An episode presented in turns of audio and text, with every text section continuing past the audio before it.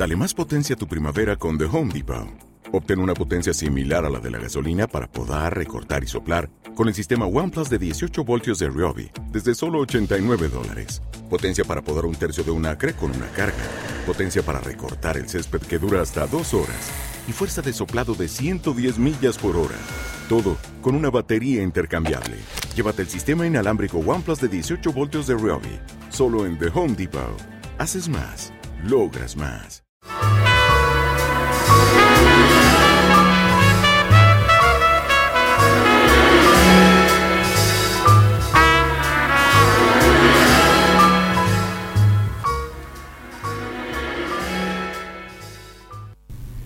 Disciplina natural.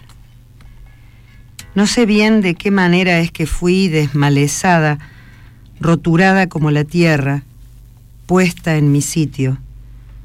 Parece natural como el agua, ser encausada y convertida en una cloaca amorosa, que bien sabe tragarse y llevar debajo la mierda de otros. Esa caquita de construcciones coloquiales, discursillos con los que ellos mismos fueron maniatados y así lo llevan.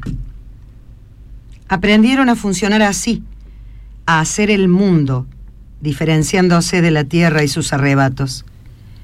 Es difícil darse cuenta dónde y cómo sucede, porque pasa todo el tiempo. Es la forma en la que esto que nos rodea se construye, la manera de tragarse a la savia y sus poderes nocturnos, demagogos. Sí, el fuego de un deseo que provoco, solita o junto a las otras, que andamos hechas barro, agua pegajosa, un yuyal santo, con estas propiedades enloquecedoras y viciosas. Así para las mías es que la leva de este disciplinamiento ha sido ley. Y ando por ahí hecha una correntada que va desenterrando mugres y óxidos, por más que hurgue y que agite en lo podrido, igual voy, condicionada a comprender esta norma, rigurosa y obvia desde la húmeda infancia, aprendiendo a soportar la fuerza apasionada del disciplinamiento. Porque mi exhalación es peligrosa cuando dobla intenciones o las quiebra ¿Y qué diré de estas cuchillas en el horizonte de mi frente? ¿Y qué de la hondura del mar agitándose entre la blandura ceñida de mis tetas? ¿Y qué del desmoronamiento del hielo tras mis nalgas atizadas en los huracanes de palabras del verano? Esos veranos desnudos en el agua rápida de algún discernimiento casual y de las buenas ganas como las nacientes sin control. Así fueron y son mis arrebatos, inadmisibles. No lo entendía, pero me lo han dicho tanto. Me lo vienen machacando. Y eso que he sido una chica con cierta suerte, que he podido quedar buen tiempo asilvestrada por ahí, librada a mis humores y ansias dementes, como las lunas. Un día, por ejemplo, un día fui burlada, aireada.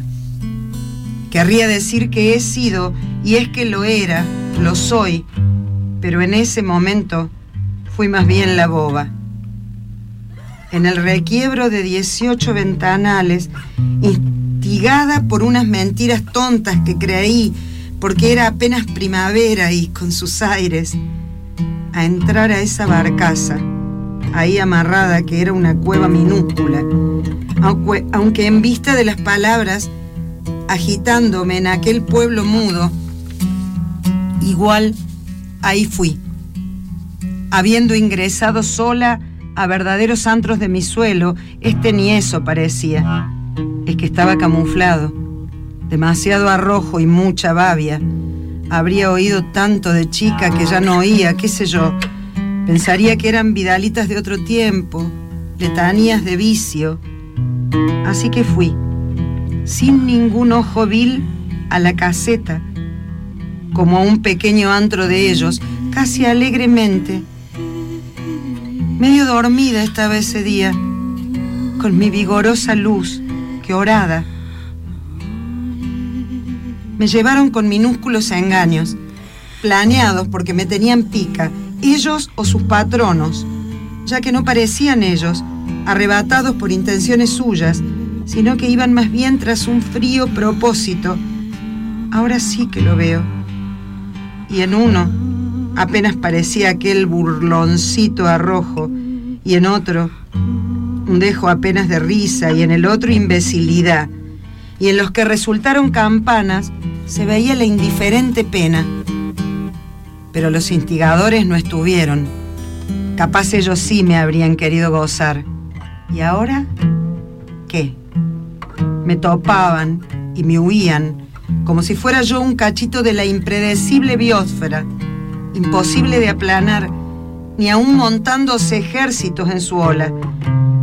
Me armaron el montaje con el fin de ser desmontada. Y cuando vi que no había hermandad entre esos animales, cuando noté que no eran los bichos tontos, esos que creí mientras los acompañaba, por cómo se movían afuera, cuando vi que no eran los seres iguales y distintos fermentos del suelo todos, sino que empezaron a callarse, resbalando entre sí pocas palabras, cual unas vulgares larvas del mismo tipo. Entonces quise retirarme, pero ellos dijeron, no, acogerte ahora. Y supe que no podría moverme cuando una mano me aplastó desde la nuca, replegándome la boca al suelo, comí polvo. Entendí que no me zafaría sin ser rota, por lo que opté en tomar la quietud de un bicho muerto. Y se aburrieron enseguida luego de hacerlo suyo, hacerlo suyo cada uno. Por suerte poca cosa desmotivados por mi quietud espléndida que no esperaban. Perdí pronto la gracia y me soltaron, sin una marca, entera con mi abrumadora fuerza. Y enseguida me calcé mis jeans rojos y me fui de ahí llorando. Decidí ignorarlo.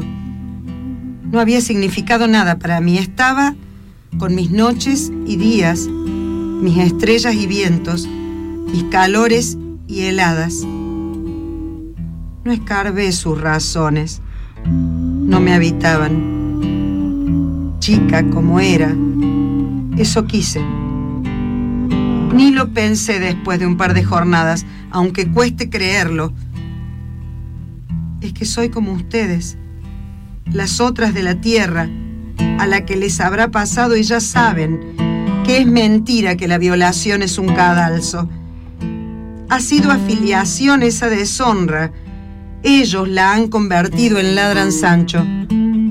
Ellos son los perros y hacen correr los cuentos sobre lo mal que hemos quedado, para que no hablemos de eso entre nosotras, porque supuestamente eso será perenne, una marca que haría que te dejen, que te traten como pobrecita, la loca, o más o menos. Así sellaban la institución del desamparo, dejándonos en ese peyorar, y así nos instigaban a que abandonáramos igual de solas a las otras.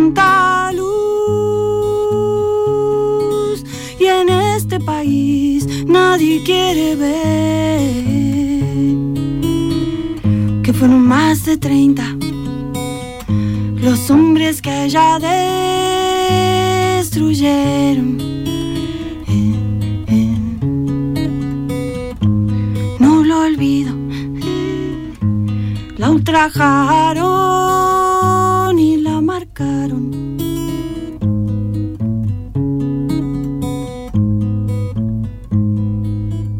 Me vuelvo llorando como cuando era niña, desesperada, sin aire perdida. No es momento para, no es momento para la fiesta,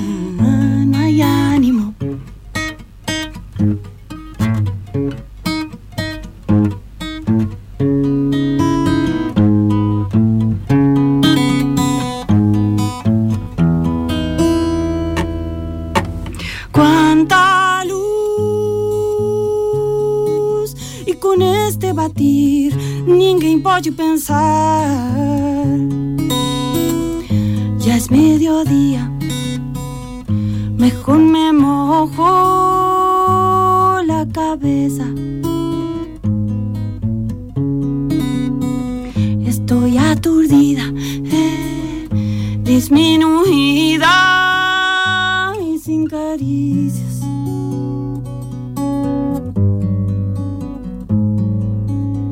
Cuánta luz,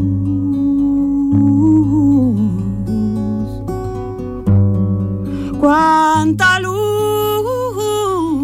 luz, cuánta luz.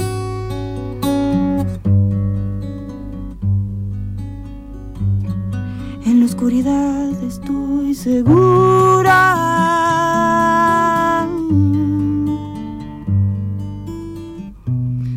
Se apaga, ¿cómo podré volver un poco a mí?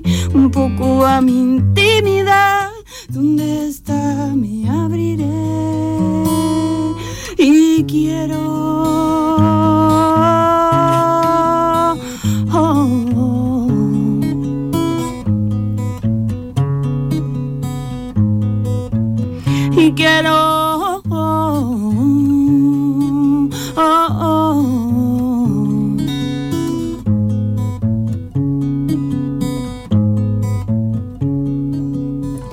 para sanar.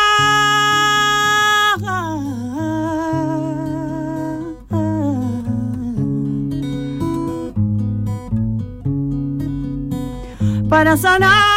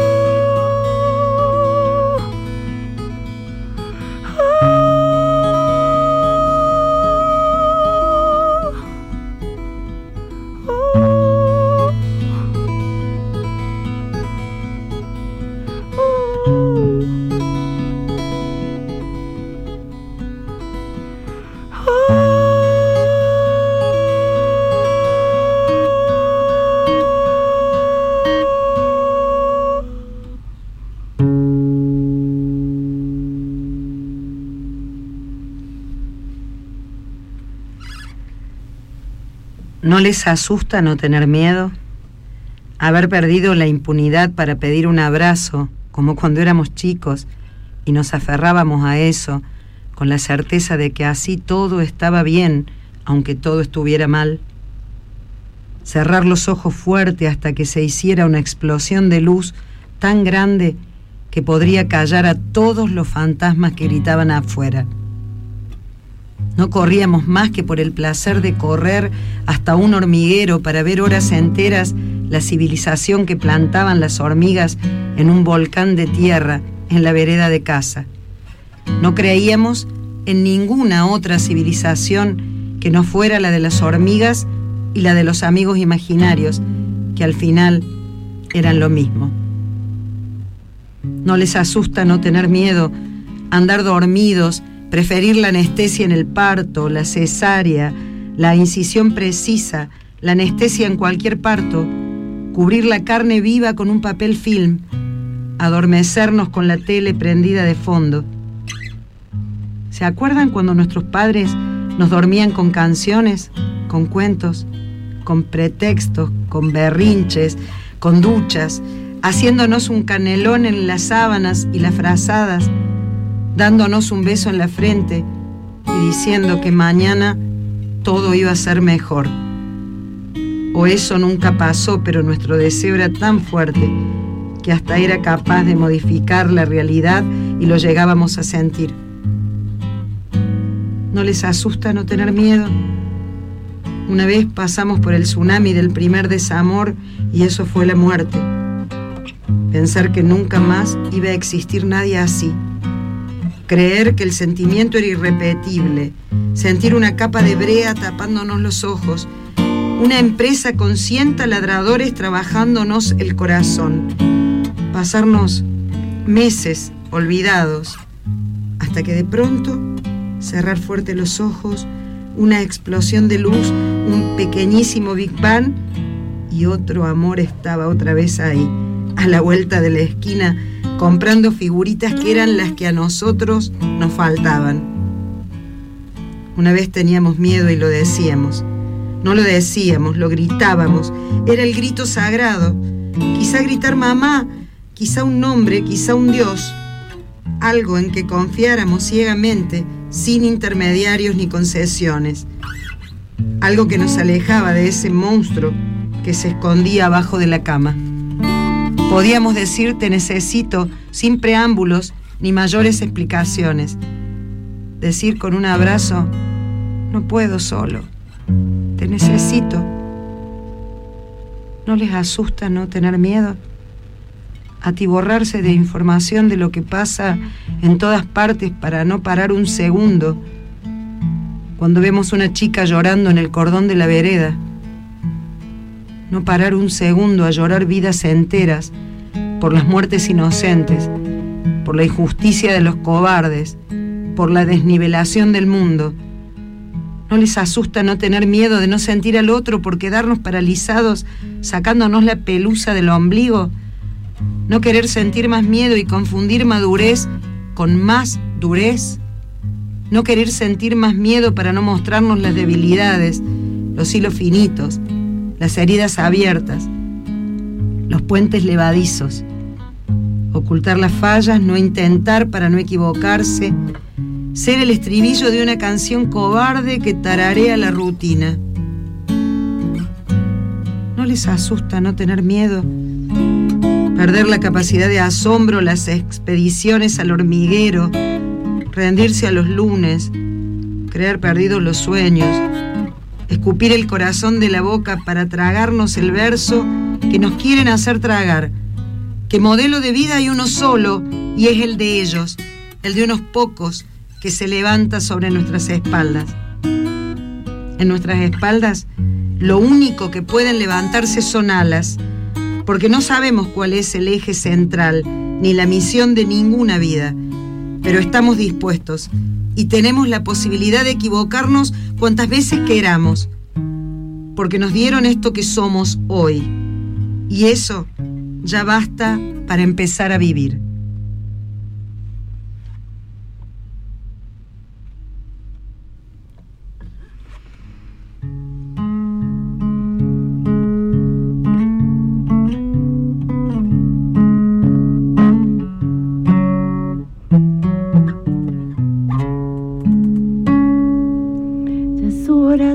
Saber que es importante en la vida cuando el temblor de tu suerte deja caer lo más puro.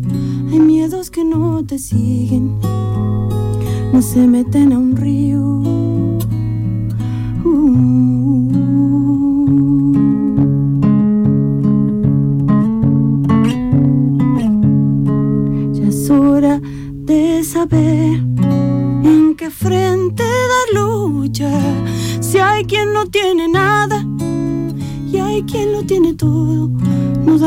todos lo mismo.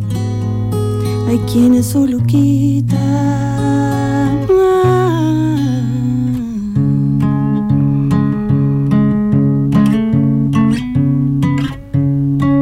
Ya es hora de ir con paso firme y sin vueltas. No necesito agradarte. La música me guía, te abro las puertas de mi mundo. El tiempo dio su fruto.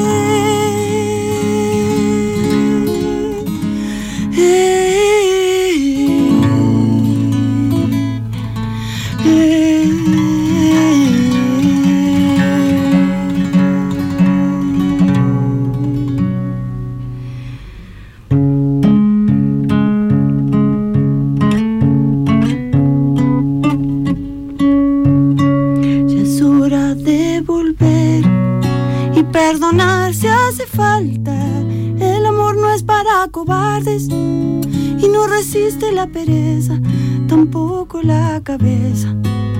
Hasta el orgullo se tropieza.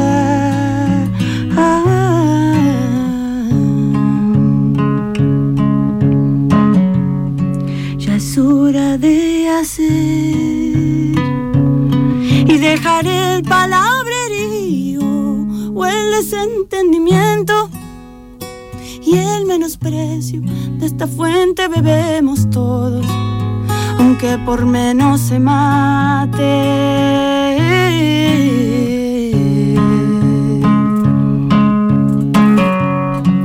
Ya es hora de creer en las palabras que te soplan, ya es hora de entender la brevedad de este viaje, ya es hora de entregar. Alguien siempre recibe, ya basta de dejar que me roben el tiempo, ya es hora de parar y dar gracias a la vida, ya es hora de entender la brevedad de este viaje, ya es hora de parar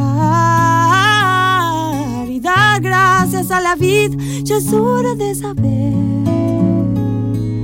que es importante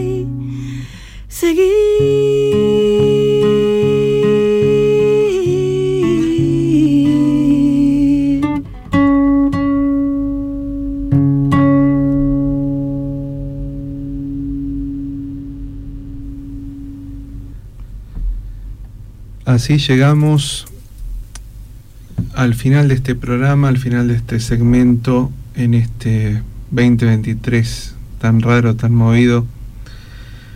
Confluencia 2023, Elena Cerrada, Mari Polé, Mari Poré, Elena Cerrada. Un placer escucharlas en vivo.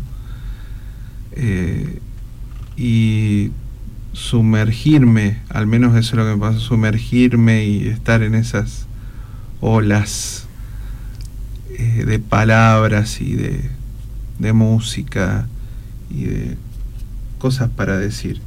Un placer realmente. Gracias. Gracias a vos No. por invitarnos. Gracias, gracias, Juan. Realmente un, un espacio conmovedor. Así lo sentí. Gracias. Muy inspirador. muchas gracias por este espacio. Qué lindo, qué lindo que nos haya invitado al, festejo de los 300 programas. Mm, sí. Felicitaciones, Juan, qué resistencia. Qué bueno, épico. Épico. Acá estamos todavía, sí. Mm. Me gustaría contarte de quién fueron los textos que compartí. El primero, que se llama Disciplinamiento, es de Andrea Sosa Cerrada, que es mi prima y que presentó hace muy poquito su libro Plenitud del Limón en la Feria del Libro. Ella vivió mucho tiempo en Colón, en Entre Ríos, pero ahora está en las Sierras Chicas, de vuelta en Córdoba y cerquita y cuando yo lo leí este poema me impactó profundamente y por eso eh, quise compartirlo. Y el otro, el último que se llama No les asusta no tener miedo, es de la gran Vero Peñalosa, una poeta que vive en Puerto Madryn, pero bueno, ha estado viviendo en Córdoba en algún tiempo, eh, que me encanta también cómo escribe y, y que me resuena mucho, así que eso quería decir de quiénes eran las palabras. Bien, eh, Mari, eh, las canciones que compartiste. Bueno, primero muy inspiradoras las, los textos. Em, eh, sí, las canciones, bueno, escuchando lo que ella, también charlando un poquito de qué se iba a tratar, lo que iba a leer, em, elegí Estigma, que es una canción que habla de un caso real he visto de mi óptica, ¿no? De un caso real de, una chica en, Brasil que fue, bueno, ultrajada también. Eh, y ultrajada en la confianza también porque uno de los que la violó fue su novio, digamos, su, su mm. pareja. Eh, entonces, bueno, era, era algo similar también en el sentido que tal vez distintos enfoques, ¿no es cierto? Mm. Pero lo, lo vi muy relacionado. Y después la otra canción es una especie de así de reflexión de varias cosas. Yo digo que es como una especie de himno que tengo yo, em, que se llama Maduración y, es del álbum Manifestación, que, también está ahí para, para que lo escuchen. Las dos canciones están también publicadas, así que las pueden también recordar por ahí, escucharlas. Hermosas. Elena Cerrada, Mari Polé, Mari Polé, Elena Cerrada, muchísimas gracias por haber venido y haber compartido aquí en Restos Diurnos. Gracias, Juan. De corazón, gracias, Juan.